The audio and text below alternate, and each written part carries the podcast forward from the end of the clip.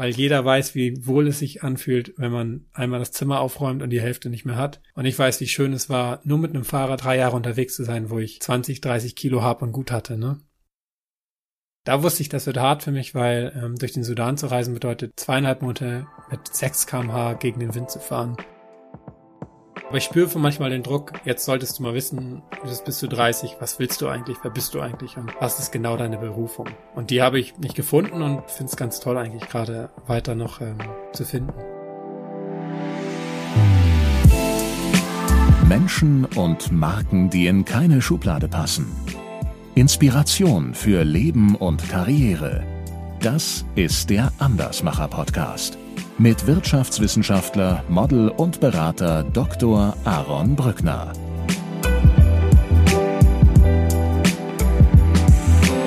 Anselm, herzlich willkommen im Andersmacher Podcast. Ich habe äh, bei dir gelesen, Zitat, ich möchte mit meiner Geschichte verunsichern und zum Umdenken anregen. Die beste Vorbereitung auf meine Reise um die halbe Welt war nämlich, dass ich keine hatte. So bin ich, ganz auf mich alleine gestellt, ohne Umwege vom Denken zum Handeln gekommen. Deswegen habe ich mir was ganz Besonderes für unser, für unser Podcast-Gespräch überlegt. Ich neige nämlich dazu, mich sehr ausführlich auf meine Gespräche vorzubereiten und sehr ins Detail zu gehen und ich versuche immer so viel wie es geht herauszufinden über meine Gäste, um vielleicht Fragen zu stellen, die sie auch vorher noch nicht gehört haben. Ich habe mich auf unser Gespräch genauso wenig vorbereitet wie du auf deiner Reise um die halbe Welt. Äh, ich meine, ich habe einen Vortrag ja von dir gehört, da haben wir uns ja auch kennengelernt, aber deswegen ist das für mich heute auch ein äh, ein Experiment. Ich begebe mich also mit dir auf diese Reise und ich freue mich, dass du teilnimmst. Wahnsinn. Hallo, freut mich auch. Das ist eine gute Sache. So, was wir aber trotzdem, äh, wo ich mir trotzdem treu bleibe, mhm. ist äh, der Steckbrief ganz zu Beginn. Dein Name. Ich bin Anselm Nathanael Panke. Dein Alter? Ich bin jetzt 31 Jahre alt und 89 geboren. Deine Heimat? Meine Heimat, die suche ich noch. Deine Geschwister? Ich habe äh, zwei Halbgeschwister, zwei Stiefgeschwister und zwei leibliche Geschwister. Also wir sind zu siebter aufgewachsen. Eine Patchwork-Familie. das, das, das klingt danach. Dein, dein Vorbild? Mm, ich habe kein Vorbild. War das schon immer so? Ja, das war tatsächlich schon immer so, dass ich das Streben eines anderen Lebens oder eines anderen Gottes oder wie auch immer ähm, eher nicht als meine Philosophie sah. Das hat mich oft davon abgebracht, ähm, mich auf meinen Weg zu fokussieren, weil doch ganz schnell dann dieses Gefühl der inspirierten Nachahmung bei mir kam. Stellen wir uns mal vor, äh, du sitzt abends an einer Hotelbar. Ja. Was würdest du, was würdest du bestellen? Was würdest du trinken? Ich würde einen Rotwein trinken. Ein Rotwein. Mhm. Stellen wir uns vor, ich säße auch da. Ja. Zufällig an dieser Bar. Ich würde wahrscheinlich einen Weißwein trinken, einen trockenen Riesling. Äh, aber wir würden irgendwie ins Gespräch kommen und äh, feststellen, dass wir unterschiedliche Weine trinken. Worüber würdest du dich am liebsten mit mir unterhalten? Wenn wir nicht so viel Zeit haben, würde ich dich fragen, was dir gerade Kummer bereitet. Und dann würde ich gerne hören, tatsächlich, was dich beschäftigt, weil ich die Erfahrung gemacht habe, über diese, über die Frage der Sorgen ganz viel über Menschen zu verstehen. Und dann könnte ich mir vorstellen, dass ich im Verlauf des Gesprächs dich auch frage, was macht dich fröhlich? Ähm, und wahrscheinlich würde ich dich am Ende fragen, beziehungsweise wenn wir darüber reden und du würdest mich das ja vielleicht auch fragen, wer bist du? Das stimmt. Ich würde dich, äh, nachdem ich dir meine Sorgen äh, gebeichtet habe, würde, würde ich dich fragen, sag mal, das ist ja hier, bist ja ein tiefgründiger Mensch an der Bar mit deinem Rotwein. Was machst du denn so beruflich? Ah. Ähm, beruflich bin ich momentan Lebenskünstler und das jetzt schon wahrscheinlich seit zehn Jahren. Ich war noch nie angestellt. Ich hatte noch, noch nie einen, ja, quasi ein, ein, eine, einen Job, wo ich jeden Tag, jeden Tag äh, morgens dort sein musste. Ähm, also diese Routine eines Berufes habe ich nicht. Und meine Berufung war das Studium Geophysik. Das habe ich drei Jahre gemacht zum Bachelor, nachdem ich in Kanada ein Jahr gelebt habe. Und weil dieses Studium so theoretisch war, ähm, habe ich dann das Verlangen gehabt, in die Praxis zu kommen und die Gebiete, die ich damals erkundet habe. Als Geophysiker beschafft man, beschafft, äh, befasst man sich ja mit der Erde, mit der Physik der Erde, mit dem Untergrund, diese Gebiete mal zu besuchen. Das war unter anderem Südafrika und so ging meine Reise los. Dann war ich ein berufener Reisender vielleicht und bin da meinem Weg gefolgt. Und als ich jetzt zurückkam, habe ich tatsächlich gesucht, weil ich dachte, um in dieses System zu passen, muss man einen Beruf haben. Man muss etwas sagen können, damit auch die Schublade einfach leichter aufgeht, von der man erzählt. Und dann habe ich viele Sachen probiert und bin doch wieder bei dem geblandet, dass ich meinen eigenen Weg gehe. Und das waren zuletzt Filmemacher sein, Autor, Speaker und ähm, vor allem auch Tischler. Tischler? Ja. Hast du, hast du manchmal ein schlechtes Gewissen, dass du nicht so in diese üblichen Schablonen damit passt? Diese Art der Selbstständigkeit ist tatsächlich manchmal ein riesengroßer Raum von Freiheit und auf der anderen Seite was echt fieses, weil wenn, wenn Selbstzweifel Platz finden, dann in Bezug auf die Angst, was denken die anderen Menschen über mich, wer bin ich eigentlich und äh, wie laufen jetzt die nächsten zehn Jahre, dann hauen die natürlich noch viel stärker wahrscheinlich rein, als wenn man irgendwo Routinen hat, wie zum Beispiel diesen festen Arbeitsplatz. Ähm, und daher es ist manchmal nicht das schlechte Gewissen, weil ich denke, ich trage sehr viel dazu bei, dass es der Gesellschaft gut geht. Ich zahle meine Steuern meinetwegen, aber ich inspiriere auch mit meinen, ähm, mit meinen Ideen, mit meinen Gedanken. Aber es ist müßig tatsächlich, ähm, sich tagtäglich, manchmal auch bis nachts um elf, ähm, mit Dingen zu beschäftigen, wo andere einfach Feierabend haben. Aber ein schlechtes Gewissen würde ich nicht sagen. Aber ich spüre manchmal den Druck, jetzt solltest du mal wissen, du bist du 30, was willst du eigentlich, wer bist du eigentlich? Und was ist genau deine Berufung? Und die habe ich nicht gefunden und ich glaube auch in dem Moment, wo ich sie finden würde, ähm, würde ich nicht sagen, wird mein Leben langweilig, aber ich finde es ganz toll eigentlich gerade weiter noch ähm, zu finden. Nicht zu suchen, sondern zu finden, ja? Das mhm. für dich. Momentan ist es sehr viel finden. Jetzt könnte ich natürlich sagen, äh, jetzt wir werden ja auf deine auf deine Reiseerfahrung noch kommen, aber ich greife mal ein bisschen vorweg. Du hast sehr viel erkundet. Du hast sehr viele Länder kennengelernt auf eine sehr untypische Art und Weise. Ähm, wie kann das denn sein, dass du dich da nicht gefunden hast? Wie kann es denn sein, dass du, wenn du so viel Zeit mit dir verbracht hast, nicht herausgefunden hast, was jetzt deine Berufung ist, was dein Platz in dieser Welt ist?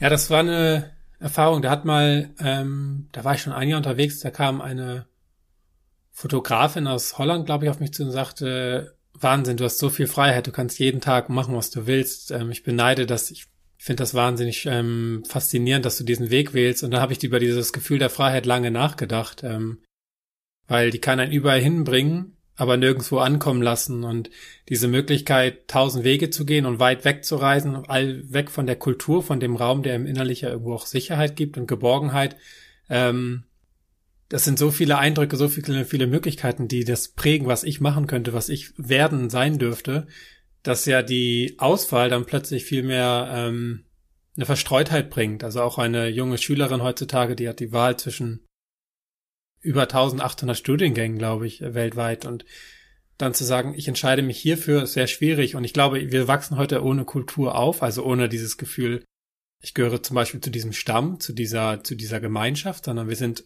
ein, wir wachsen in einer Nation auf und ähm, lernen allein ja durch die Schule sehr wenig über uns selber kennen, mh, mm, weil das ja ein System ist, was eher Sachen beibringt, die, ja, du weißt, ähm, die einen nicht jetzt die eigenen Fähigkeiten erlernen, lassen, sondern wir lernen Dinge, die wir lernen sollen. Und daher war ich auf jeden Fall nach der Schule, obwohl ich Waldorfschüler war, ähm, nicht sicher, wer ich bin und was ich genau, wofür ich genau hier auf dieser Welt bin. Ähm, und ich habe auch aufgehört, nach der Sinnesfrage eigentlich zu suchen, weil ich denke, dass es da kein Ankommen gibt und ähm, mein meine größte Möglichkeit eigentlich darin liegt, dass ich in Momenten immer wieder mich neu erfinden darf und und da dann meine Qualitäten vielleicht zum Ausdruck bringen.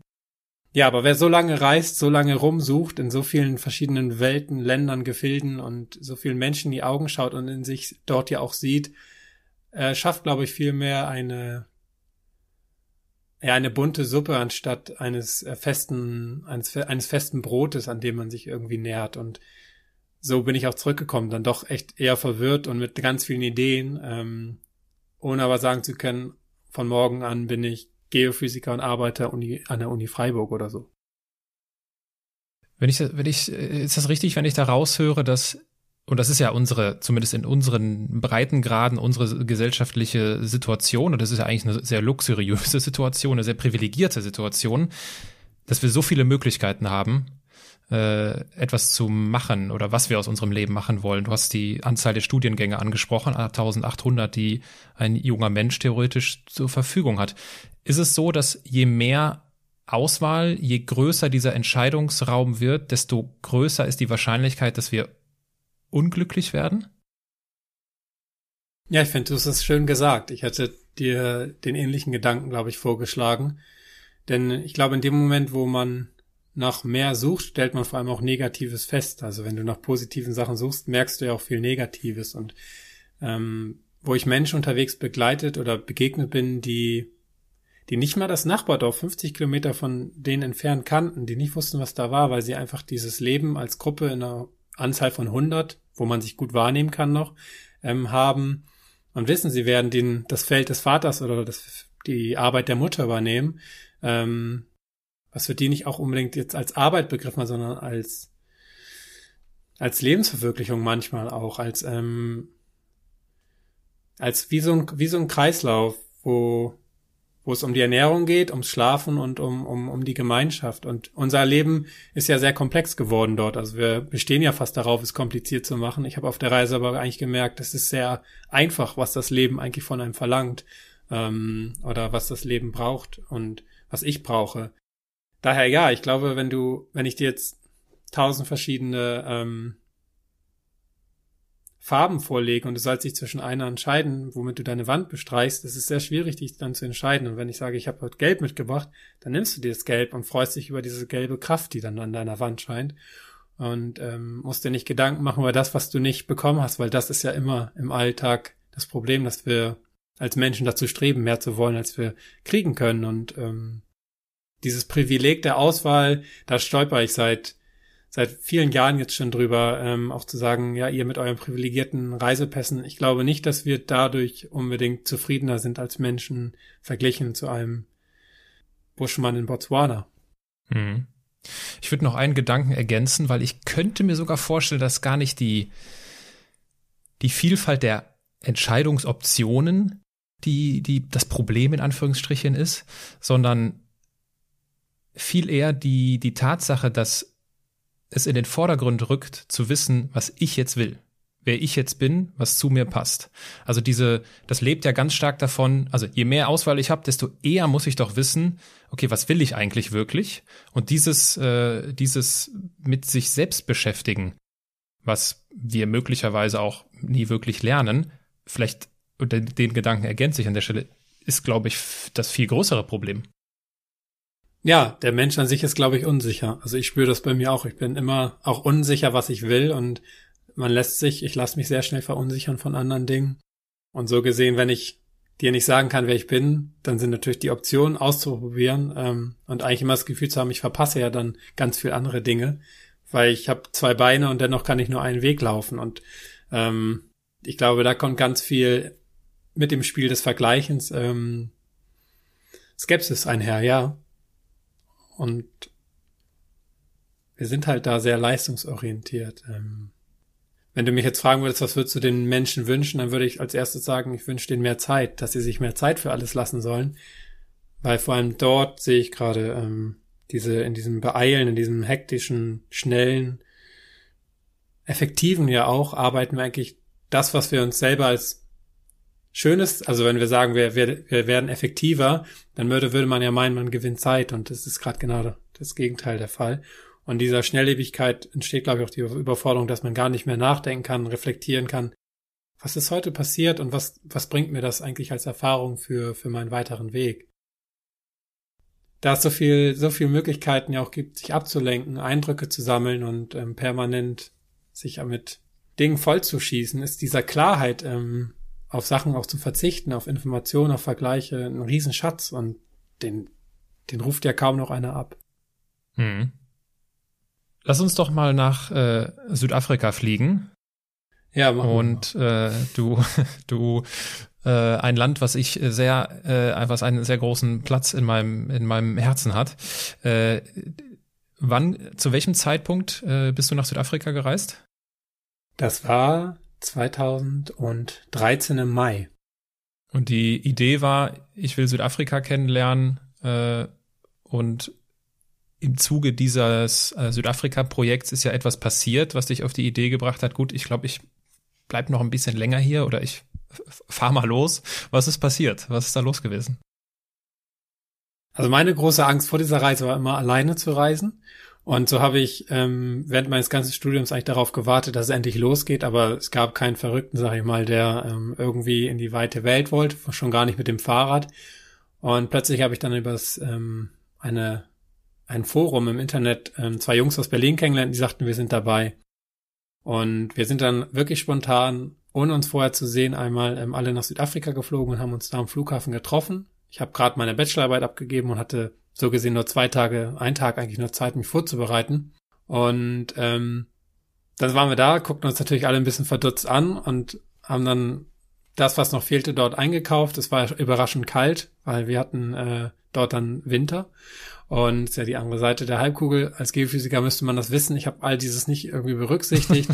das zeigt auch wieder, man lernt in der Uni ganz viele theoretische Wissensansätze, aber in der Praxis ähm, setzt es sich nicht durch eine Emotion ein und dadurch fehlte dieses Wissen vielleicht einfach als als tatsächliche Umsetzung. Und wir sind dann losgefahren, nach ein paar Tagen dort Aufenthalt in Kapstadt, ähm, an der Ostküste hoch und haben in den ersten Tagen eigentlich überhaupt nicht gewusst, wo es lang geht, ob wir jetzt nach Namibia fahren, nach Mosambik und haben dann auch erst gemerkt, wie riesig Südafrika überhaupt alleine erstmal ist. Ja, wir waren dann zu dritt. Es hat sich eine wunderschöne Freundschaft entwickelt als Trio auch und ähm, sind im Winter ein bisschen geflohen, hauptsächlich nach Norden in die wärmeren Gefilde, Richtung Wüste, Richtung Kalahari. Ja, die wunderschöne Landschaft strich an uns vorbei. Wir haben die ersten Elefanten gesehen. Wir waren nachts von Löwenbrüllen überrascht worden und ähm, ja, waren teilweise mit den Pottwalen an der Küste des, dieser, an dieser Ostküste Südafrikas unterwegs. Irgendwann sind wir ins Landesinnere gefahren, haben Südafrika mal durchquert, weil dann halt feststand, wir, wir können nur nach Namibia. Mosambik hat gerade die Grenzen geschlossen, da war Bürgerkrieg und eine Überflutung und ähm, ja, und dann plötzlich nach zwei, nach drei Monaten eines Abends sagten die beiden, wir sind jetzt raus, wir fliegen wieder zurück und ähm, wir haben ja nie darüber gesprochen, wie lange diese Reise geht und es fühlte sich alles so gut an und ganz überraschend, wie so eine Corona-Welle, zack war die Tür zu und ich war plötzlich alleine da und die beiden ähm, ja, sind wirklich abgehauen nicht so, dass sie mich ganz zurückließen von wegen du blöder Typ, sondern einfach, sie sagten, für uns reicht das jetzt hier, wir haben andere Aufgaben in Deutschland und ich habe sie echt lange versucht, noch zu überreden zu bleiben, aber ich war dann bitter allein dort und ähm, ja, das mitten in der Kalahari-Wüste. So ging die Reise los. Äh, und man muss ja mal ergänzen, du sagst, wir sind ja durch Südafrika gefahren, ihr seid mit dem Fahrrad gefahren. Stimmt, ja, das ist schon so selbstverständlich. Wir waren mit dem Fahrrad unterwegs, ja. Genau, ist, genau. Ich wollte nur der Vollständigkeit halber darauf, ja, genau. darauf hinweisen. Äh, habt ihr noch Kontakt? Ja, wir haben heute noch Kontakt. Ähm, der, der ist nicht nur einfach, weil ähm, tatsächlich ist ja von meiner Reise ein Film entstanden und die Grundidee eines Filmes hatte einer meiner Freunde damals. Ähm, was ich auch gut fand, weil ich wollte vor der Kamera gar nicht sein und er fragte, ob ich vor allem ihn auch filmen kann und ähm, das habe ich gern gemacht. Habe auch viel gelernt dabei, weil er war da sehr erfahren und ich hatte so eine kleine Kamera dann halt und habe ihn gefilmt. Und ähm, als ich dann jetzt aber den Film rausbrachte und er das nicht hingekriegt hat, mh, mm, das war nicht so leicht. Und ja, wir haben auf jeden Fall die ganzen Jahre mal Kontakt gehalten, aber wenn man sich an so einer emotionalen Stelle einmal trennt, das ist schwierig, da wieder zu dem alten Gefühl zu, zusammenzukommen, weil ich mich schon sehr alleingelassen und äh, ausgestoßen fühlte damals. Ich meine, dieses, dieses Thema äh, Filmproduktion, du hast ja äh, eine Menge Material da gesammelt. Was war denn, was, was war denn anfänglich deine Motivation? Also wenn du, wenn du nicht diese Idee im Kopf hattest, okay, ich mache daraus mal einen Film, der im Übrigen äh, bei Netflix erschienen ist. Ähm, was war, war das so deine natürliche, deine natürliche Art der Dokumentation anfangs oder wie, wie sah das aus? Hm. Ich hatte deren Kameras genutzt, die dann ja weg waren auch, wo, wo sie abgereist sind. Und ich hatte selber so eine kleine Reisezoom-Kamera dabei, 260 Euro, kein tolles Gerät. Und am dritten, vierten Tag, wo ich alleine war, ähm, hatte ich morgens so einen ganz komischen Moment. Ähm, ich war dann wirklich schon wieder vier Tage ohne überhaupt Menschen zu treffen und ich krabbelte aus meinem Zelt und merkte auch gleich, der Wind hat meine Spuren schon wieder verwischt und da war so eine Bedeutungslosigkeit, die ich kaum ausgehalten habe, ähm, dass mich keiner mehr wahrnahm. Das war für mich auch die größte Überraschung größte Herausforderung, plötzlich zurückgeworfen zu sein, nur noch auf mich und dieses Zirkusspiel, Leute sehen, was ich mache, das hat nicht mehr funktioniert.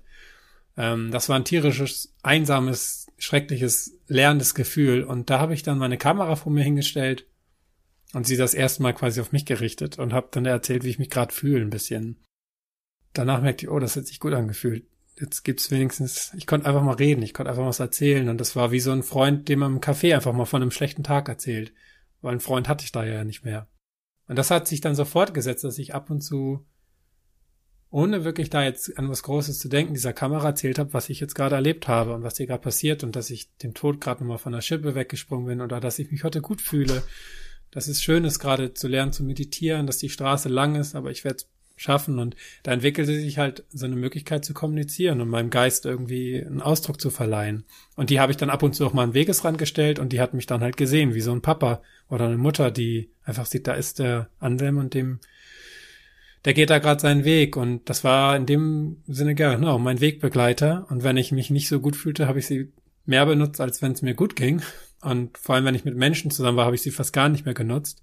Also ein Dokumentarfilmer als solch habe ich mich gar nicht gesehen. Und so sind dann tatsächlich nur 40 Stunden Material aus diesen 414 Tagen in Afrika entstanden. Und die habe ich dann, wo ich Mama oben traf, im Norden von Afrika, mit ihr mitgegeben, habe aufgehört auch zu filmen und erst vier Jahre später ist eher durch Zufall dann jemand auf dieses Material gestoßen und hat dann da reingeguckt und hat dann doch wohl diese recht authentischen Bilder als wertschätzend äh, empfunden.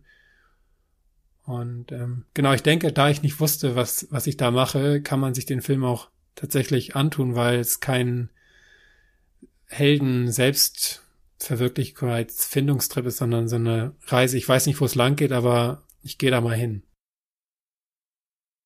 Ich finde das, äh, ich finde das spannend, weil und ich will da jetzt auch niemandem zu nahe treten, weil das hat, hat schon seine Berechtigung, aufzubrechen und beispielsweise von A bis B irgendwo hinzufahren oder in einer gewissen Mobilität sich fortzubewegen und das zu äh, das äh, zu dokumentieren. Ja, das ist ja, ist ja kommt ja häufig vor. Ich habe manchmal so das Gefühl, und das ist vielleicht auch, ich tue wahrscheinlich den den den Beteiligten da Unrecht, dass das so ein kommerzielles Produzieren von Abenteuern ist. Mhm. Ne? Zu sagen, okay, wir, wir fahren jetzt äh, bis ans andere Ende der Welt mit dem Rad und äh, planen von Anfang an diese Reise und vermarkten quasi von Anfang an. Ähm, das scheint, du, du weißt, wovon ich spreche. Ne? Hast du, ist das, gibt's da für dich so einen Unterschied, so im, auch wenn es wahrscheinlich eine bescheuerte Frage ist, so im, so, so das echte Reisen und das andere ist so ein bisschen so gekünstelt? Also die Frage der Authentizität geht natürlich eigentlich in dem Moment verloren, wo du absichtlich deine Kamera an Wegesrand stellst und dann vorbeifährst oder wo du das Bewusstsein hast, ich habe jetzt hier ähm, irgendeinen Sponsor mit im Boot und muss Material abliefern. Ich hatte ja zum Glück keinen Sponsor und dergleichen, war wenig vorbereitet. Ich habe die Menschen und ich kenne ja auch andere Filmemacher getroffen, die die das anders angegangen sind.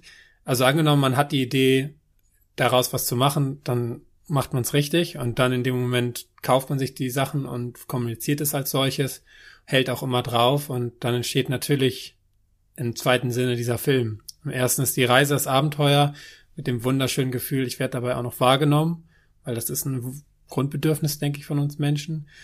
Bei manchen weniger, bei anderen mehr und ähm, dann wählt man ja ganz explizit gewisse Szenen und auch filmt die krassen Sachen und ich meine, wenn man ein Jahr wie bei mir auf 90 Minuten zusammenschneiden muss, dann kann man da nicht alles einfach einbauen, sondern in meinem Fall ist es halt vor allem diese Auseinandersetzung mit der Einsamkeit, mit dem Alleinsein.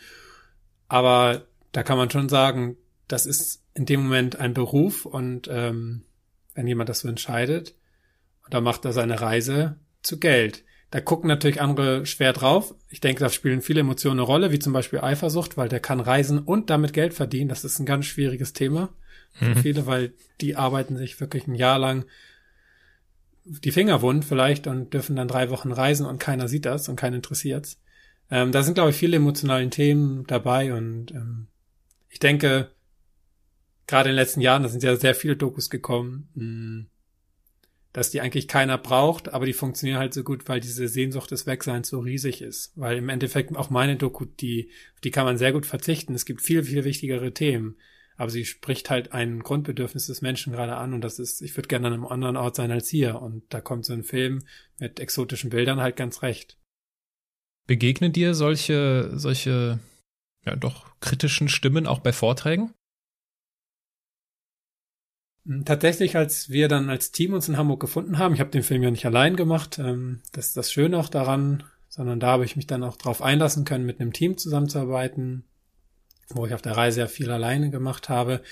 Ähm, war das eine große Angst von mir. Wie reagiert das Umfeld und brauchst du das wirklich, dass ein Mann wieder alleine losfährt und irgendwas von sich zeigt? Und da habe ich schon gesagt, können wir versuchen, das irgendwie nicht heldenhaft zu machen. Und dann sagte mein Cutter schon, kannst gar nicht, weil du gar kein Material dafür hast und ähm, weil du so oft. Ich meine, ich habe meinen Vater angerufen, damit er mir helfen kann und das sieht man im Film, glaube ich. Und äh, ich war sehr oft an meiner emotionalen Grenze auch. Aber da hatte ich Schiss vor, nicht zuletzt, weil es der Kontinent Afrika ist. Das ist ein sehr schmaler Grad, glaube ich. Und ähm, ich bin überrascht, dass während auf meiner ganzen Kinotour, ich war in 200 Orten in Deutschland, habe über diesen Film gesprochen, ganz, ganz wenig kritische Stimmen in diese Richtung gingen. Ähm, wo ich bei meinem Kollege oder einem meiner Kollegen genau das Gegenteil erlebt habe. Da darf ich dann vielleicht einfach sagen, schön, dass ich das so hinbekommen habe, dass ich diese Stimmen nicht hörte. Sie haben mich aber im Endeffekt mehr interessiert als Komplimente. Ich konnte damit besser umgehen, wenn jemand sagte, mich nervt das voll, dass du den Menschen in deinem Film so wenig Raum gibst zu sprechen. Konnte ich nicht, mhm. weil ich habe gar keine Aufnahmen von denen, wie sie sprechen, weil ich das, ich war, ich habe sowas nicht gefilmt und ähm, also es gab kritische Stimmen, aber ich fand, das war erstaunlich wenig. Mhm. Und wenn, dann fand ich es toll. Ich mag Kritik gerne. Wie, wie ging es denn dann weiter? Also du stellst fest, okay, ich, äh, die anderen Kollegen hier, die haben jetzt ja keinen Bock mehr. Äh, lernst das irgendwie auch zu akzeptieren. So klingt es für mich, dass es nicht eine Entscheidung gegen dich als Person war, sondern eine Entscheidung gegen die Tatsache, dass die Reise fortgesetzt werden soll. Ähm, wie, wie hast du dann, wie ist diese Idee entstanden, okay, ich fahre jetzt weiter oder ich, ich will in den Norden oder ist, ging das so planlos weiter? Hier, nehmen wir jetzt eine Karte, da steht, das Glück ist den Mutigen. Und ich glaube, von außen wirkt das als eine sehr mutige Entscheidung, einen Monat dann erstmal allein durch die, ja, durch das dünn besiedelste Gebiet Afrikas zu fahren. Aber ich denke, hinter Mut steckt immer auch ganz viel Angst. Und ein Mensch, der mutig Entscheidungen trifft, sich zum Beispiel selbstständig zu machen, das ist, sehen die anderen als mutig, vor allem wenn es funktioniert. Oder andere Entscheidungen zu treffen, aber da steckt ja auch eine Angst hinter. Also ich denke, unser Handeln ist auch ganz oft angstbasiert. Und ich habe damals wahrgenommen, dass ich eine riesen Angst davor hatte, jetzt nach Hause zu fahren und zu sagen, ja, meine Freunde haben mich verlassen. Die Reise, auch wenn sie jetzt kein Ziel hatte, war jetzt kürzer, als ich dachte. Und ähm, ja, es war irgendwie, weiß nicht, ich denke, Menschen können es gut nachvollziehen. Wenn, wenn sich der Partner von denen trennt, dann geht man ja auch nicht dann zu allen Leuten und sagt, pff, hat sich gerade jemand von mir getrennt, äh, mir geht's super damit und so. So war es halt nicht. Mir ging es sehr schlecht damit und ähm, ich glaube, ich hatte mehr Angst vor den Meinungen der anderen Menschen und vor der Gesellschaft mit ihrer Bewertung, als einfach in diese trostlose Einsamkeit zu fahren, wo mich dann keiner mehr sieht. Das hat sich dann eher wie für so einen, wie so einen wohltuenden Raum angefühlt. Und da habe ich dann gesagt, dann fahre ich jetzt einfach mal ein paar Tage rein und wenn es scheiße ist, dann drehe ich halt wieder um und gehe zum Flughafen und tu mir halt die zweite Schippe an und fahre dann nach Hause und sag dann halt allen, äh, meine Freunde sind weg. Ich habe tatsächlich sogar niemanden erzählt, dass die abgehauen sind und habe das erstmal für mich dann alleine durchgezogen. Und so bin ich dann vier, fünf Tage dahergefahren, habe teilweise den ganzen Tag nur geschrien, weil was man ja vergisst, wenn man nach Südafrika reist, der Kopf kommt mit und nach den ersten Adrenalinschüben am, am Flughafen und den ersten Eindrücken kommt auch der Gedankengang, den man von sich kennt als Muster, immer wieder gerne zurück. Und der war dann halt schon ganz schön erbärmlich stark nicht erbärmlich, der war stark und äh, drückend. Und ähm, so bin ich dann durch die Wüste gefahren, immer weiter dieser endlosen Straße und hatte das Gefühl, ich lande genau da, wo ich herkomme. Aber irgendwann hat sich dann doch was geändert, dass in den Morgen- und Abendstunden eine Friedlichkeit herkam und dass dieses Innekehren in meinen, in meinen, in meinen Körper, in meine, in meinen, in meinen Geist dann doch eine Friedlichkeit und auch eine Zufriedenheit brachte. Und irgendwo ist da eine Freundschaft entstanden, die ich vorher noch nie kannte zu mir selber. Und das hat mir dann irgendwann tatsächlich Kraft gegeben, statt einfach diese ganze Kraft der Gedanken zu rauben. Und dann nach fünf, sechs Wochen ging es mir wirklich sehr gut. Und es gab immer wieder Rückfälle. Einer davon war dann auch so, dass mein Papa anrufte und sagte, Papa, ich, ich brauche jetzt einfach mal Unterstützung. Und der ist dann gekommen. Ähm, aber ansonsten war das ein sehr sehr guter Prozess und einer, den ich ja auch nicht absichtlich gemacht habe. Also man kann das ja schon als eine Selbstfindungsreise dann sehen. Und da kam ich dann sehr kraftvoll raus. Ähm, nach drei Monaten Wüstenleben, auch in Namibia war sozusagen, habe ich dann gesagt, Papa, ich werde weiterfahren. Ich werde noch versuchen, bis nach Sambia, nach Tansania zu kommen und diesen wahnsinnig aufregenden, spannenden und für mich besonders spannenden Kontinent, weil er doch irgendwie auch der Mutterkontinent ist, ähm, weiter erkunden. Und so bin ich dann mit meinem wachsamen Blick immer weiter gereist. Äh, und dann konnte ich mich irgendwann auch der, der Vielfalt dieses, ähm, dieses Kontinents öffnen, der Menschen, habe diese Skepsis gegenüber dieser anderen Kulturen verloren und habe gemerkt, wenn ich mich öffne, wenn ich mit einem offenen Herzen da ähm, durch Tore gehe, durch Tore schreite, dass es mir auch zurückkam, dass es auch zurückkam. Da habe ich ganz, ganz viel gelernt in der Phase. Wirklich, dass meine Ausstrahlung, das ist, was ich dann auch als Mensch zurückbekomme. Ja, und so bin ich dann weitergefahren. Immer weiter Richtung Norden. Das heißt, in, in Namibia ist dein, ist dein Vater gekommen? Genau. Wenn ich, äh, wenn ich deinen Vater zu dem Zeitpunkt gefragt hätte, Mensch hier, kennst deinen Sohn ja von vorher und jetzt, äh, ob er, wenn ich ihn gefragt hätte, ob er eine Veränderung an dir wahrnimmt, was hätte er mir, was hätte er mir gesagt? Hm. Ich weiß, dass er mir wiedergespiegelt hat, dass ich mit den ganzen Themen von zu Hause nichts zu tun haben wollte. Also wenn es das Politische war, die Beschreibung des Studiengangs meiner Schwester oder so weiter, habe ich das Thema einfach sehr schnell unterdrückt. Ich war wirklich weg und hatte auch emotional überhaupt keine Lust, mich mit Aufgaben zu beschäftigen, die mit Europa, mit Deutschland zu tun hatten, mit Verpflichtungen. Das hat er auf jeden Fall wahrgenommen. Mein Vater ist keiner, der sagt, ich glaube, es wäre mal gut für dich, wenn du jetzt mal wieder was Ordentliches machst, weil wenn der, wenn meine Eltern mir eines beigebracht haben, war das selbstständiges, freies Denken. Hm. Ich glaube, in den ersten Tagen hat er gemerkt, dass ich noch recht hektisch war, aber auch ein ganz anderes Selbstvertrauen hatte, nicht zuletzt im Umgang mit der Natur. Ich habe mir sehr viel zugetraut zu dem Zeitpunkt schon. Wir haben an wirklich waghalsigen Orten geschlafen zusammen und ich habe ihn da ein bisschen in mein Leben reinschauen lassen. Ich hatte da ja schon vier Monate in der Natur gelebt, ausschließlich im Zelt geschlafen und das ist, ähm, das war für ihn eindrücklich und er hat es irgendwann auch sehr genossen, einfach irgendwo morgens aufzuwachen. Wir waren ja dann wirklich zwei Wochen zusammen unterwegs. Hm, aber was hat er für Veränderungen wahrgenommen? Hm. Jeden Fall weiß ich, dass er merkte, dass ich gerade sehr, ich glaube, man könnte sagen, es war Egoismus, aber es war auch eine Selbstliebe, dass ich einfach mich um mich gekümmert habe und genau wusste, was ich gerade für mich brauche. Und das war in dem Studienleben nicht der Fall. Da war ich sehr zerstreut und habe immer wieder versucht, vor allem gute Noten und dergleichen zu schreiben. Gibt es für dich einen Unterschied zwischen Flucht und Suche? Also wenn du, ich versuche das kurz zu erklären, äh, weil wenn du so erzählst, und ich kann mir das sehr gut vorstellen, mhm. da kommt dein Vater und erzählt dir, was deine Schwester jetzt studiert. Ich kann das sehr gut mir vorstellen, dass das so gerade genau das ist, was du womit du dich nicht auseinandersetzen willst. Das klingt aber auch so ein bisschen so nach, ich fliehe vor der Realität, die halt zu Hause ist. Ne? Und die Suche, die repräsentiert eher für mich so eine so ein konstruktives Reisen, so ich lass mich drauf ein, ich gebe mich dem hin und ich akzeptiere so den, den Status quo. Gibt's da für dich einen Unterschied zwischen Flucht und Suche? Beim Fahrrad gibt's ja so ein Teil, das nennt sich Freilauf und das, wenn man nicht tritt, dann klickert das. Und das ist ja beim Kopf manchmal ein bisschen ähnlich, wenn man nichts macht, dann kommen Gedanken, dann kommen Zweifel, dann kommt so ein Stillstand. Also wer setzt sich schon hin und hält mal einfach drei Minuten inne? Und ähm, diese, diese Bewegung auf dem Rad, dieses ständige Weiterreisen, was wartet hinter der nächsten Kurve, was muss ich tun, damit es wieder kribbelt, damit ich mich lebendig fühle, also wie waghalsig bin ich gerade unterwegs. Das kann man, und das würde ich auch bei mir behaupten, das ist auf jeden Fall eine Art der Verneinung oder der Flucht vor, ähm, vor dem Sollen, vor dem Müsste, vor dem Könnte, vor dem, vor der Verpflichtung theoretisch auch, die man in seiner Kultur, die ich meiner Kultur wahrnehme und als Druck auch empfinde. Und der Druck, den mache ich mir im Endeffekt ja selber, nehme ihn aber wahr durch mein Umfeld, weil ich denke, wer das nicht macht, wer sich nicht um sich kümmert, der versagt. Also es ist ja irgendwo auch was sehr ähm, stark evolutionäres.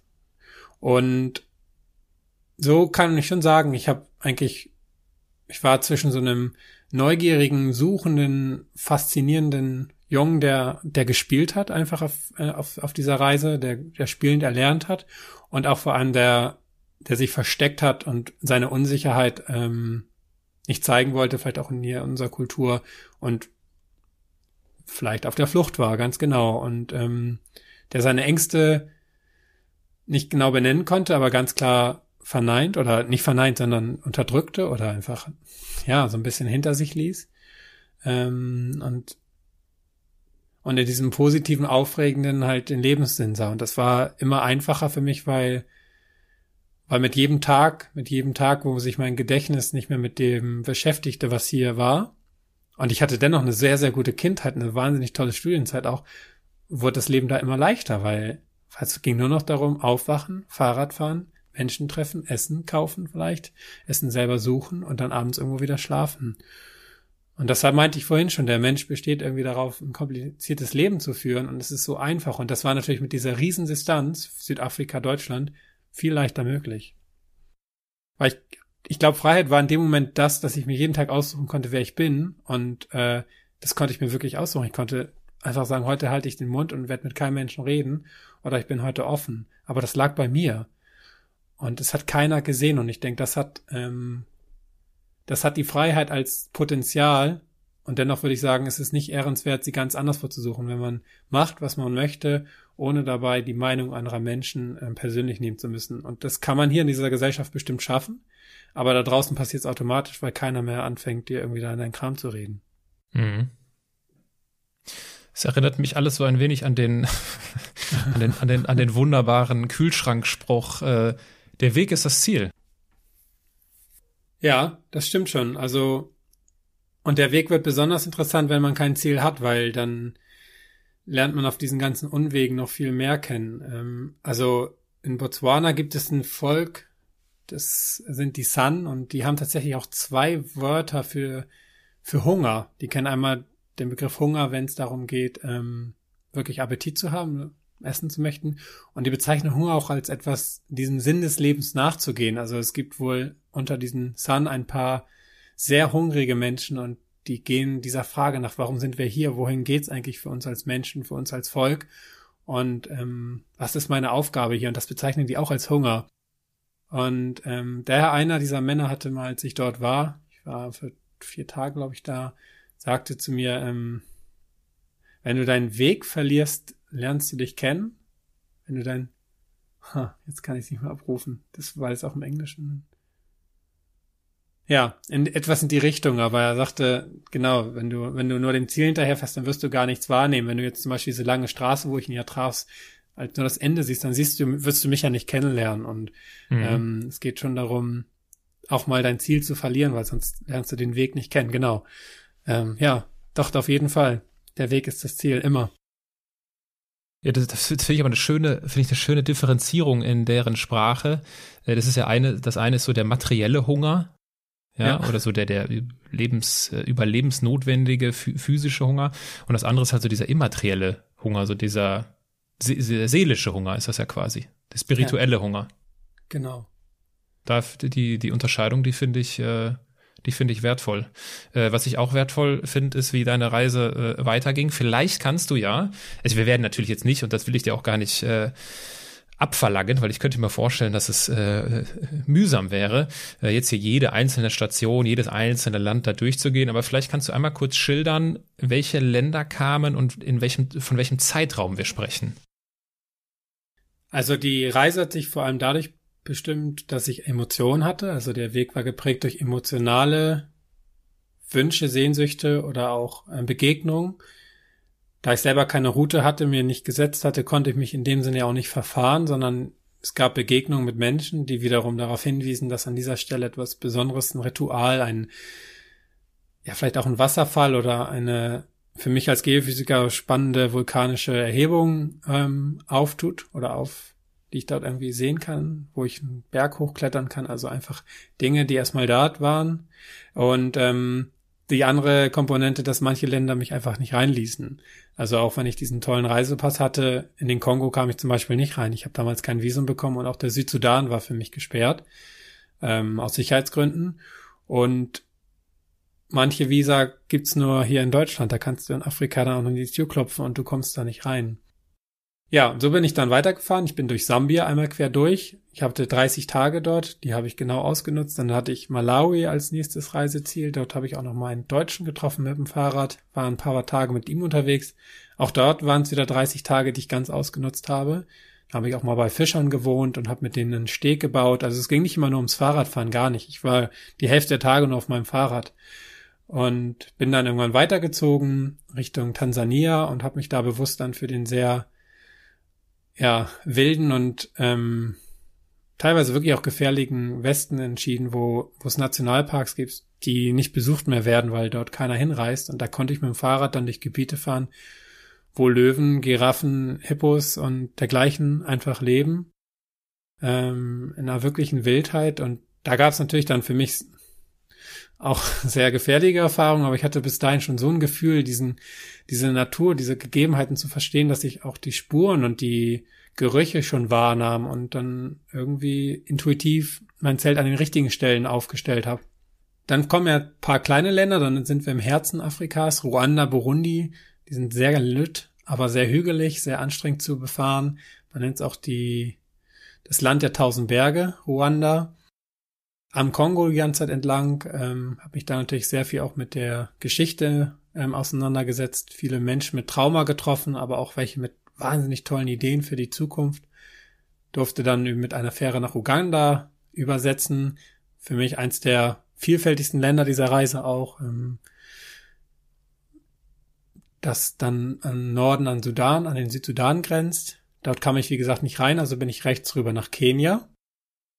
In Kenia bin ich sehr krank geworden, ähm, in einer vielleicht der schlechtesten Situation überhaupt. Da bin ich runter in den Grabenbruch, der ostafrikanische Grabenbruch, der, der den Kontinent ja ganz langsam teilt. Das war sehr spannend für mich dort, ähm, wirklich die Physik der Erde mal zu erfassen, zu spüren, zu sehen und wie da teilweise junge Felsspalten sich auftun. Und da habe ich aber Malaria bekommen, ähm, an einem Gebiet, wo wirklich kein Mensch war. Und ich wurde dann nachdem ich schon halluzinierend irgendwie auf dem Boden lag, von, von Einheimischen ähm, aufgegabelt und bin dann irgendwo aufgewacht, wurde dann, man kann es nicht ein Krankenhaus nennen, aber zu einer Station gebracht, wo ein Test gemacht wurde und es war dann positiv. Ich hatte diese sehr aggressive Malaria tropica, war dann paar Tage krank und doch erstaunlich schnell wieder auf dem Bein mit lokalen Heilmitteln.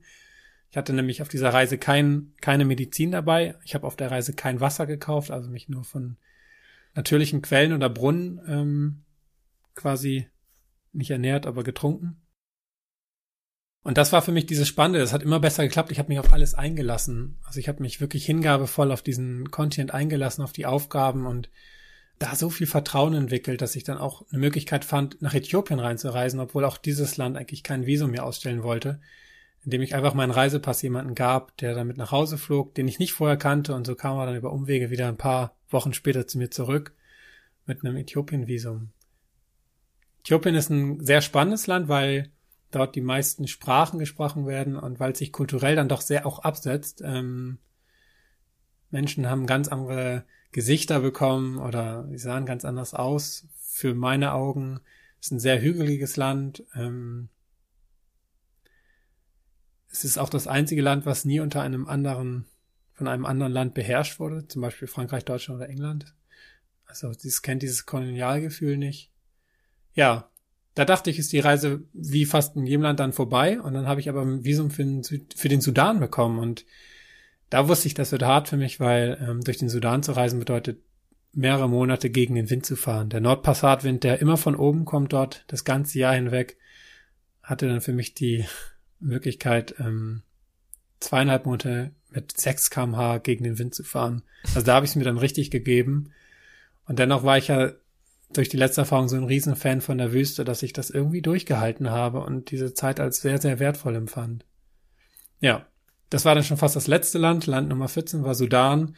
Über den Nil ging es dann nach Ägypten und äh, Ägypten war schwierig. Da hatte ich sehr viel Kontakt mit dem Militär. Die wollten mich dort eigentlich nicht reisen lassen, haben es aber dann doch zugelassen und am Ende, am letzten Tag eigentlich auf dem afrikanischen Kontinent, bin ich dann im Gefängnis gelandet. Und dann war die Reise schon fast in Afrika vorbei.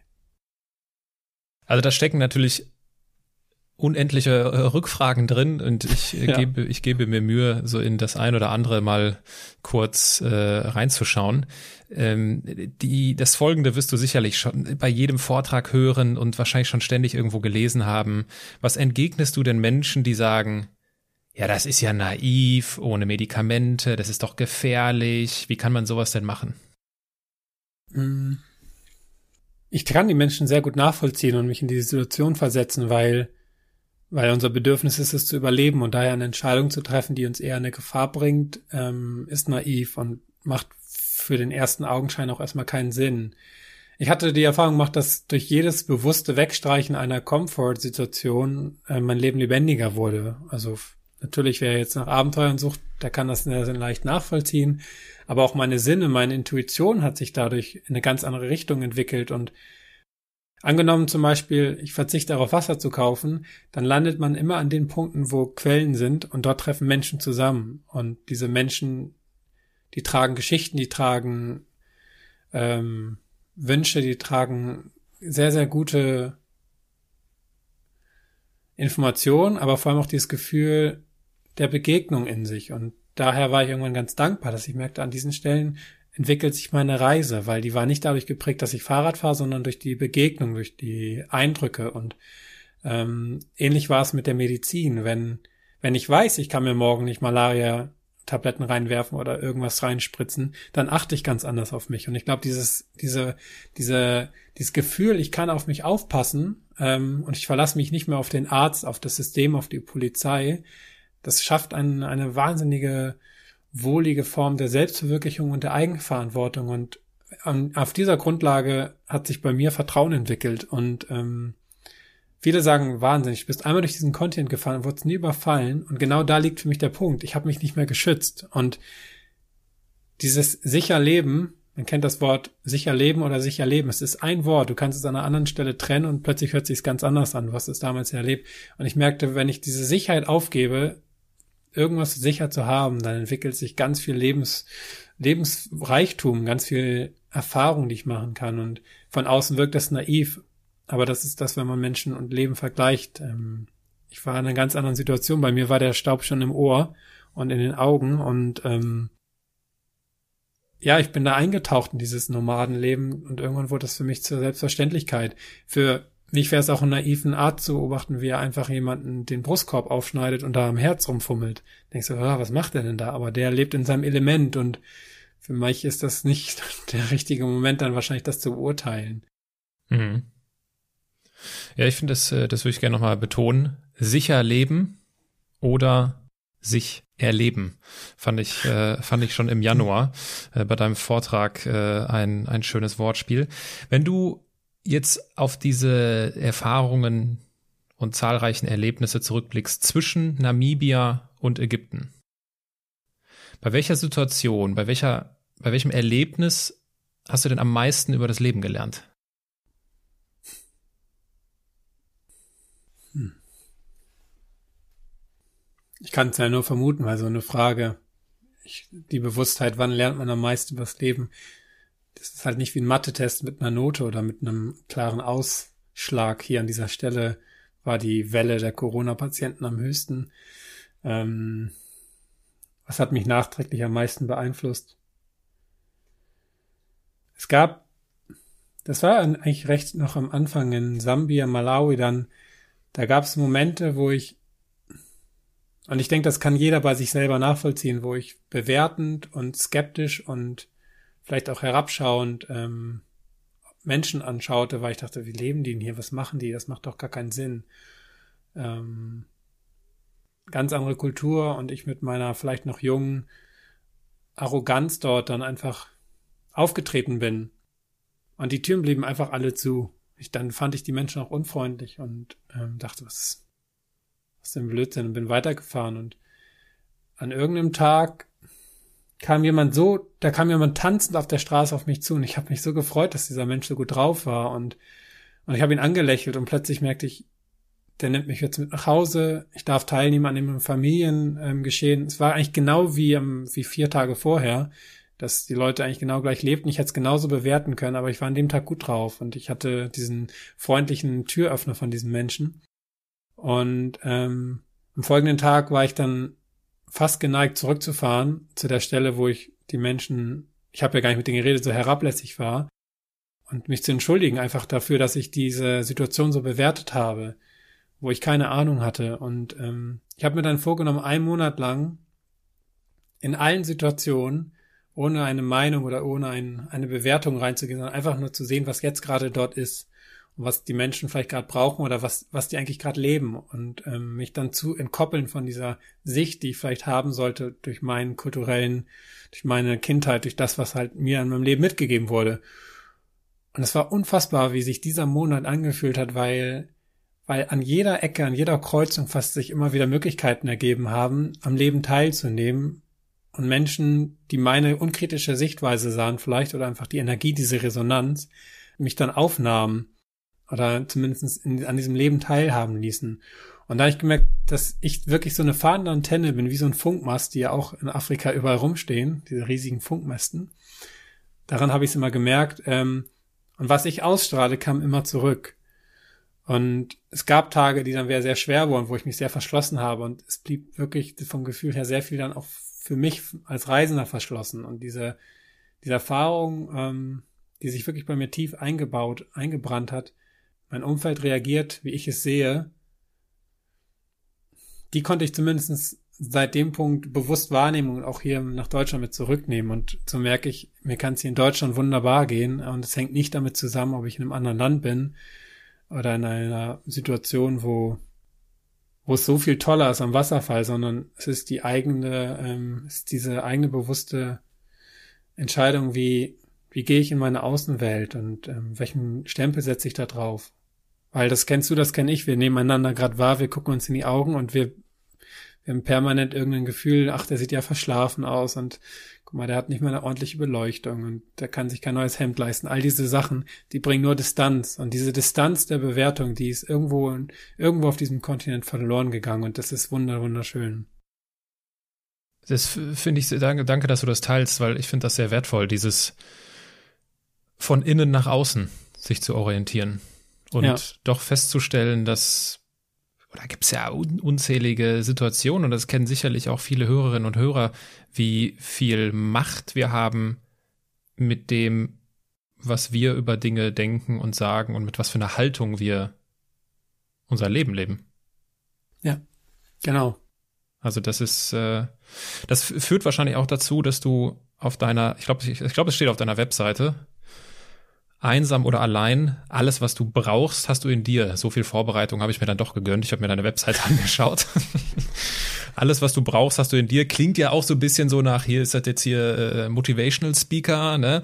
Äh, ja. Aber es ist halt, das ist ja das Problem häufig, dass bei diesen, ja, bei diesen abgelutschten Aussagen einfach ganz viel Wahrheit drin steckt.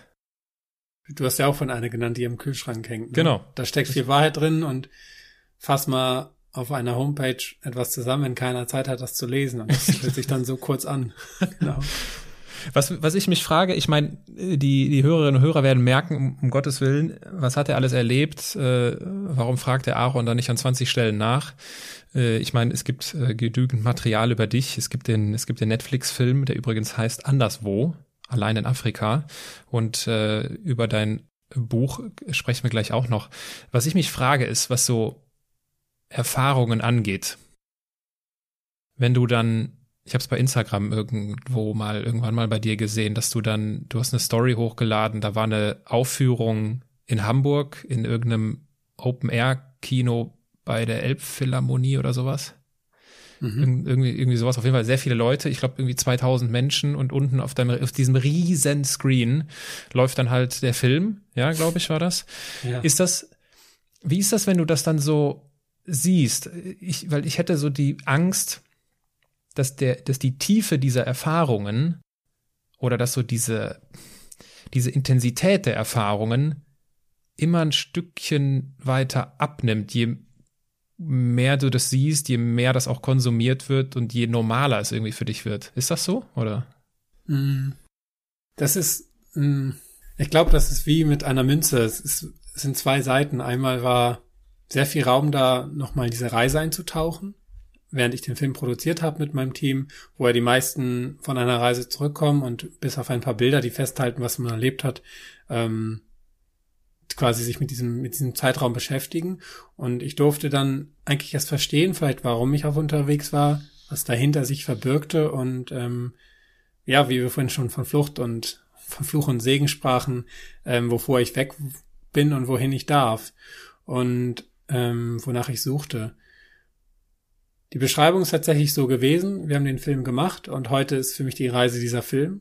Also das, was der Film zeigt, sind meine intensivsten Erinnerungen und der Schatz der Emotionen ging verloren. Und im Endeffekt habe ich auch dann ein Jahr eine Rolle gespielt, weil wenn ich auf der Bühne war, dann haben die Menschen sich in diese Lage versetzt und wollten den Anselm sehen, der mit dem Fahrrad und dem Zelt dort steht und nicht den normalen Anselm, der vielleicht in der Wohnung in Hamburg oder so lebt oder jetzt in Freiburg. Ähm, und damit, ja, wurde es, wurde es auch irgendwie ein Akt der Projektion, des Schauspiels und ich habe diese Rolle, dieses Narrativ dann erfüllt. Und für mich ging dann sehr viel verloren, natürlich von Erfahrung. Ich habe mich dann bewusst entschieden, die zu abzugeben, im Endeffekt ähm, zu verschenken. Worüber, worüber ich glücklich bin, ist, dass ich dann aufgehört habe, nach Afrika zu filmen und noch zwei Jahre unterwegs war. Durch ganz Asien und Australien bin ich gefahren. Und dadurch, dass es da jetzt keine Aufnahmen von gibt, ist zumindest dort noch so ein pures Gefühl von manchen Nächten, von Situationen, die die ich behalten darf. Und das ist ja auch eine bewusste Entscheidung gewesen damals und im Film auch so kommuniziert. Ähm, ich brauchte meine Kamera dann nicht mehr. Und dann schreiben sehr viele Menschen, sie würden sich sehr, sehr wünschen, den weiteren Teil meiner Reise zu sehen. Und da bin ich dann sehr glücklich zu sagen, nee, den gibt es nicht. Den habe ich bei mir und ähm, den werde ich auch nicht teilen. Ja, ich kann mir das sehr gut vorstellen. Ich meine, das ist ja, ich, das ist, es klingt irgendwie auch bitter, ne? Also du erlebst das und das ist dann, großartig und wie sich das alles entwickelt hat, das ist ja jetzt nicht dieses äh, kommerzielle, ich schlachte das jetzt aus, sondern das ist halt so gekommen, äh, dass jemand das Material entdeckt hat und dann ist das, ja, dann kommt halt eins zum anderen im Leben und am Ende bist du auf Netflix zu sehen. ähm, ich kann mir das sehr gut vorstellen, dass das, dass das bitter ist. Ich habe und da würde mich äh, interessieren, wie du, wie du dazu stehst. Ich wurde letztens in einem Interview gefragt, was der beste Ratschlag war, den ich in meinem Leben bekommen habe. So, jetzt, ich bin ja auch Fragensteller. Ich weiß, dass es manchmal etwas holprig ist, immer diese, nach diesen Superlativen zu suchen mhm. im Leben. Ne? Vor allem, wenn man Reisende wie dich fragt, was war so das Krasseste, was du erlebt hast? Das ist immer so ein bisschen, bisschen schwierig. So. Und ich konnte die Frage nämlich nicht richtig beantworten. So, was ist der beste Ratschlag? Ey, keine Ahnung. Das, da kommt halt so viel in, in Betracht. Mittlerweile ist mir aber was äh, eingefallen. Und zwar, als ich damals, äh, ich bin sehr anders gereist als du, äh, deutlich, äh, deutlich äh, kommerzieller. Äh, und mein erster oder mein zweiter Stop und der erste intensive war damals in Singapur, zwei Monate. Und äh, ich habe damals dort von jemandem den besten Ratschlag meines Lebens bekommen, Fotos zu machen. Und rückblickend muss ich sagen, dass das, weil ich hatte, ich hatte zu dem Zeitpunkt keine Kamera es gab ja noch nicht so, also es war 2007, das war jetzt nicht so, dass man irgendwie, jeder hat sein Smartphone und äh, filmt alles und lädt irgendwelche Stories hoch, weil es das alles noch nicht so in dieser Form gab. Und ich habe angefangen und ich weiß, dass die Person hin und wieder den Podcast hört. An dieser Stelle, Marc, viele Grüße und vielen Dank. Ähm, äh, ich habe nämlich seitdem angefangen, Fotos einfach zu machen von dem, was ich, was ich erlebe. Jetzt nicht so im, im Sinne eines Dokumentarfotografen, ja, also ich muss immer fotografieren, aber einfach Sachen, um Sachen mitzunehmen und habe daraus so kleine Filme geschnitten, so Slideshows, die zum Teil eine halbe Stunde lang gingen, die ich dann zu Hause gezeigt habe, meiner Familie. Also nie, das wurde nie kommerziell, klar, es war alles im, im Privaten, aber ich bin so unendlich dankbar dafür, dass ich das habe, weil sonst verliere, ich glaube, sonst würde ich auch ganz viele Erinnerungen irgendwie verlieren. Ist das für dich äh, wie ist das, wie ist das für dich, dadurch, dass du auch den Unterschied hast? Afrika hast du ganz viel Material und eine intensive Reproduktion und die restlichen zahlreichen Länder für Asien und Australien und was auch immer, wo auch immer du überall warst, ja nicht. Wo ist da für dich, gibt's da für dich diesen Unterschied? Ja, ich finde das eine wahnsinnig interessante Feststellung zu sagen. Das ist der Ratschlag überhaupt, Fotos zu machen. Ähm, ich hätte in dem Punkt, wenn jemand fragt, ist es besser auf der Reise Fotos zu machen, nicht genau das Gegenteil geraten. ähm, weil, weil diese Fotos ja versuchen, eine Emotion festzuhalten. Wir erleben das ja heute extremer als je zuvor, dass ähm, sobald was Besonderes passiert, Menschen das Handy zücken. Und ähm, es hängt ja ein bisschen auch mit der mit der Sorge des Sterbens wahrscheinlich zusammen, dass man in dem Moment, wo man was festhält, die Vorstellung hat, es bleibt bestehen, damit bleibe ich auch bestehen. Das möchte ein Künstler, der seine Kunstwerke an die Wand malt, das möchte jeder Mensch an sich. Er will nicht vergessen bleiben und auch dieser Moment, den er erlebt, soll nicht vergessen werden. Es spiegelt genau das Gegenteil von meinem besten Ratschlag vielleicht wieder. Das war jemand, der sagte, ähm, lasse alles los, was du erlebst. Dann wird es erst seine Wahrheit zeigen. Und ähm, wenn ich nach Hause komme und ständig in diese Momente reintauche von früher, von von von von Reisen und ich meine, ich habe es jetzt getan, aber ich habe es das erste Jahr gar nicht getan nach meiner Rückkehr. Da war ich noch in ganz anderen Welten. Dann tauche ich auch immer in Sehnsüchte ein und ich bin zum Beispiel kein Mensch, der Heimweh hat, wenn er unterwegs ist und der sich auch niemals in den dreckigsten Matschloch eine Dusche wünscht, weil dann bin ich in diesem Matschloch und komme damit klar und finde auch eine Möglichkeit, mich mit einem trockenen Lappen sauber zu machen. Wenn ich halt mal kein Wasser hatte, was vorkam. Und ich glaube, dass dieses emotionale oder der Wunsch, Sachen festzuhalten und die an eine andere Situation erinnern, die bringen Dankbarkeit und auch viel Freude wahrscheinlich. Aber sie können auch immer, wenn man es dann aus dem Auge betrachtet, so ein, so ein trauriges Sehnsuchtsgefühl bringen. Und ähm, vor allem muss man sagen, man lagert hier mit lauter Festplatten irgendwie hier. Ich habe selber zwei, drei zu Hause, wo dann diese ganzen Sachen drauf sind. Das macht Spaß und ist auch ein Reichtum. Aber ich glaube, gerade auf einer Reise ähm, bringen Fotos, machen Fotos Momente kaputt. Ich hatte auch in Afrika einmal einen Monat lang keine Kamera, die war Schrott und das war ein Monat, da hätte man so viel filmen können. Es war in Äthiopien, ich war auf, auf Festen eingeladen, das kann man sich gar nicht vorstellen, was da passiert ist. Ähm, oh, da schaudert mich heute noch. Ich habe kein, ich habe kein Foto, gar nichts und ich habe die wahnsinnig intensivsten Bilder, Erinnerungen, weil ich genau wusste, wenn ich mir das jetzt nicht angucke, dann ist es weg. Und ich habe es mir angeguckt, ich habe es gefühlt und es ist als Emotion sehr stark geblieben. Und mir ist das heute als ein Gefühl, wenn ich an der Kasse bin bei, bei Butni und einkaufe, dann wird sich die Frau nicht an mein Gesicht erinnern, die Kassiererin, und auch nicht ähm, an meine Größe und dergleichen, sondern an das Gefühl, was ich hinterlassen habe. War ich jetzt freundlich, war ich offen, wie auch immer. Und ich finde, das ist das Stärkste, was eine Reise in, in Erinnerung bleiben kann, ist die Emotion an Momenten was dort geblieben ist. Und daher dieser, dieser, dieser Mann, der sagte, lösche alles, was du hier erlebt hast, also auch an Bildern und an, an Erinnerungen, ist genau das Gegenteil und macht ja. vielleicht auch Sinn. Ähm, aber ja, ich finde das auch einen sehr wichtigen Hinweis, weil jeder weiß, wie wohl es sich anfühlt, wenn man einmal das Zimmer aufräumt und die Hälfte nicht mehr hat. Und ich weiß, wie schön es war, nur mit einem Fahrrad drei, drei Jahre unterwegs zu sein, wo ich 20, 30 Kilo Hab und Gut hatte, ne? Mir gefällt der Widerspruch in unseren besten ja. Ratschlägen. das ist witzig. Sehr schön. Lass uns, äh, wenn wir mit äh, auch mit äh, mit Blick auf die Uhr langsam aber sicher auf die Zielgerade einbiegen. Äh, du hast ein also vom Film habe ich ja schon gesprochen. Du hast jetzt mhm. ein, ein Buch in der Pipeline und ich kann mir vorstellen, dass wenn diese Podcast-Folge erscheint, auch das Buch schon erschienen ist. Weil es erscheint ja. am 11. Dezember. Ja, äh, dann wird äh, definitiv das Buch erschienen sein. Von anderswo und anderen Orten. Ein Buch wie ein Musikalbum. Mhm. Das mit dem Musikalbum greife ich gerne auf. Was ist denn dein Lieblingslied? Mein also, Lieblingslied. Bezogen ähm, auf das Musikalbum anderswo. Ja. Also genau, der Titel beschreibt das von anderswo, so heißt ja mein Film, und von anderen Orten, das muss gar nicht unbedingt der Ort ähm, Singapur sein, den du jetzt genannt hattest, sondern es kann auch der Ort Tod sein. Die Emotion, ähm, einfach die ich dort erlebt habe an diesem Ort. Und es geht einfach drüber hinaus.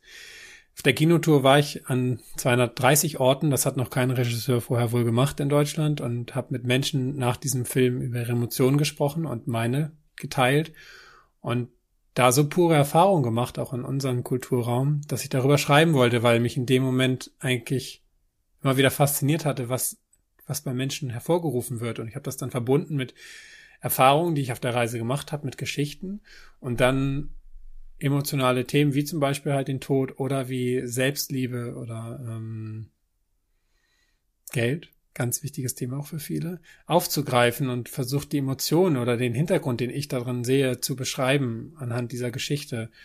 Und dieses Buch habe ich nicht alleine gemacht. Ich habe das mit ähm, meinem Team wieder gemacht vom Film, besonders mit Sönke Schmidt. Das ist ein Kreativer, der es geschafft hat, meine Bilder, die ich halt noch aus Asien auch hatte teilweise und aus Afrika, so zu illustrieren, dass es ein, ein Buch ist zum Anfassen, zum mit auf die Reise gehen, weil weil ich weiß, in einem Buch kann keiner eine Erfahrung lesen. Der kann höchstens lesen, was ich erfahren habe und diese ein bisschen bei sich spüren. Und ich habe in diesem Buch versucht, oder wir haben versucht, dass Menschen das Lesen, Wahrnehmung weiterdenken können. Und ähm, daher ist es sehr unvollständig. Das sieht man schon, wenn man es öffnet. Das hat keinen richtig fertigen Buchrücken, sondern der ist einfach offen.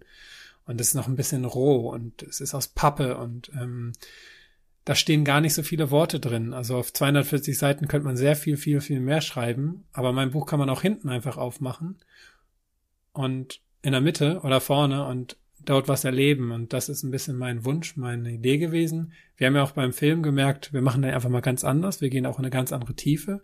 Wir machen ihn in einem Eigenverleih. Das haben wir beim Buch auch gemacht. Und das hat gut geklappt. Mhm. Genau. Und so haben wir es geschafft, dass uns keiner reinredet, dass wir selber die Regie haben. Ich bin absolut nicht der der geborene Schreiber, aber dank dieser Hilfe dieser tollen Menschen ist es uns, glaube ich, gelungen, wirklich ein Kunstwerk zu erschaffen, und ich bin gespannt, was damit passiert. Und wenn das keiner kauft, ist es auch okay. Und wenn es jemand liest und sich daran freut, freue ich mich auch. Das war jetzt so ein, einfach so ein kleiner Bonus, ähm, ein Geschenk vielleicht auch, nachdem wir mit dem Film diesen immensen Erfolg hatten, wo ich sagte, damit bedanke ich mich nochmal und darf damit auch dann das Kapitel dieser Reise schließen, dieses Buch. Von anderswo und anderen Orten, jeden, den das interessiert, darf sich äh, äh, im Internet dazu informieren und äh, sich das Buch aus Pappe genauer anschauen. Ja. Ähm, lieber Anselm, kommen wir zu der letzten Rubrik und auch hier finden wir uns wieder in der sonstigen oder in der sonst etablierten Struktur meiner Gespräche. Das sind die Halbsätze, kennst du auch, glaube ich, auch aus anderen Podcast-Gesprächen. Ich lese einen Satz vor, ich fange einen Satz an und du beendest ihn spontan. Alles klar, ich bin bereit. Los geht's. Ganz in meinem Element bin ich, wenn ich etwas, ich etwas erschaffe. Ich bin ein Andersmacher, weil ich auf mein Bauchgefühl höre. Wenn ich beginne an mir zu zweifeln, dann halte ich inne. Wenn ich jemandem den Andersmacher Award verleihen müsste, dann wäre ich überfordert, weil es zu viele Menschen dafür gibt. So sehe ich das auch. Es freut mich, dass du das sagst. Äh, ich werde nämlich immer gefragt, ja, Aaron, wo, wo kriegst du denn immer diese ganzen Gesprächspartner? Gibt's denn da, wann hört, also gibt's irgendwann, ist das so endlich, ne? Das ist dann die Frage, ja. Äh, hast du irgendwann Probleme, solche Gesprächspartner zu finden? Und ich sage dann immer, das ist wie wenn du dich entscheidest, ein Smart zu kaufen. Du siehst plötzlich auf der Straße nur noch Smarts rumfahren und ich sehe nur noch Andersmacher und Andersmacherinnen auf dieser Welt. Von daher ist das äh, tatsächlich ein unendliches Potenzial. Anselm, ich danke dir für die gemeinsame Zeit. Ich hätte mich ohne Probleme mit dir mehrere Stunden unterhalten können. Und ich weiß, dass es ganz viele Themen und ganz viele Punkte und Gesprächskreuzungen gab, in die wir hätten anders oder auch, ja, tiefer ein oder anders abbiegen können oder tiefer eingehen können. Aber wir konzentrieren das Ganze auf etwas über 70 Minuten. Und äh, mhm. äh, ich möchte mich für deine, für deine Zeit bedanken. Ich habe bei dir gelesen, so als Fazit aus deiner Reise, Zitat, ich habe das Unbekannte umarmt und es ist mein Freund geworden. Und für mich war das ein Test, unvorbereitet in ein Gespräch zu gehen und auch das habe ich äh, tatsächlich umarmt. Es war mir eine große Freude mit dir. Dankeschön. So, so, ja. so offen und äh, unvorbereitet zu sprechen. Du hast mir es sehr leicht gemacht. Und ich finde es auch mal schön, dass nicht zuletzt auch beim Film und in unserem Gespräch, da bleiben viele Fragen. Und das ist das Schöne, das zeigt auch dieses Fragezeichen. Es hat so eine Form von, von, es geht um die Kurve und um, einen Berg vielleicht herum und es ist nicht ein Ausrufezeichen zu Peng, das ist die Aussage, Anselm hat das so gesagt oder du. Ähm, ich finde, es ist sehr schön, wenn Menschen mit Fragen zurückbleiben, weil es geht immer um die Frage und bei so einer Reise da hat man irgendwann Fragen, auf die man sich vorher überhaupt nicht vorbereitet hätte, hätte können. Und ähm, das ist mein Wunsch nur, dass Menschen tatsächlich mit Fragen zurückbleiben und die sich selber stellen und dann auch selber vielleicht beantworten können und wir dann nicht mehr dabei sind, sondern der Weg das für, für euch, für euch Zuhörer dann irgendwie weitergestaltet. In diesem Sinne, Dankeschön. Ciao. Macht's gut.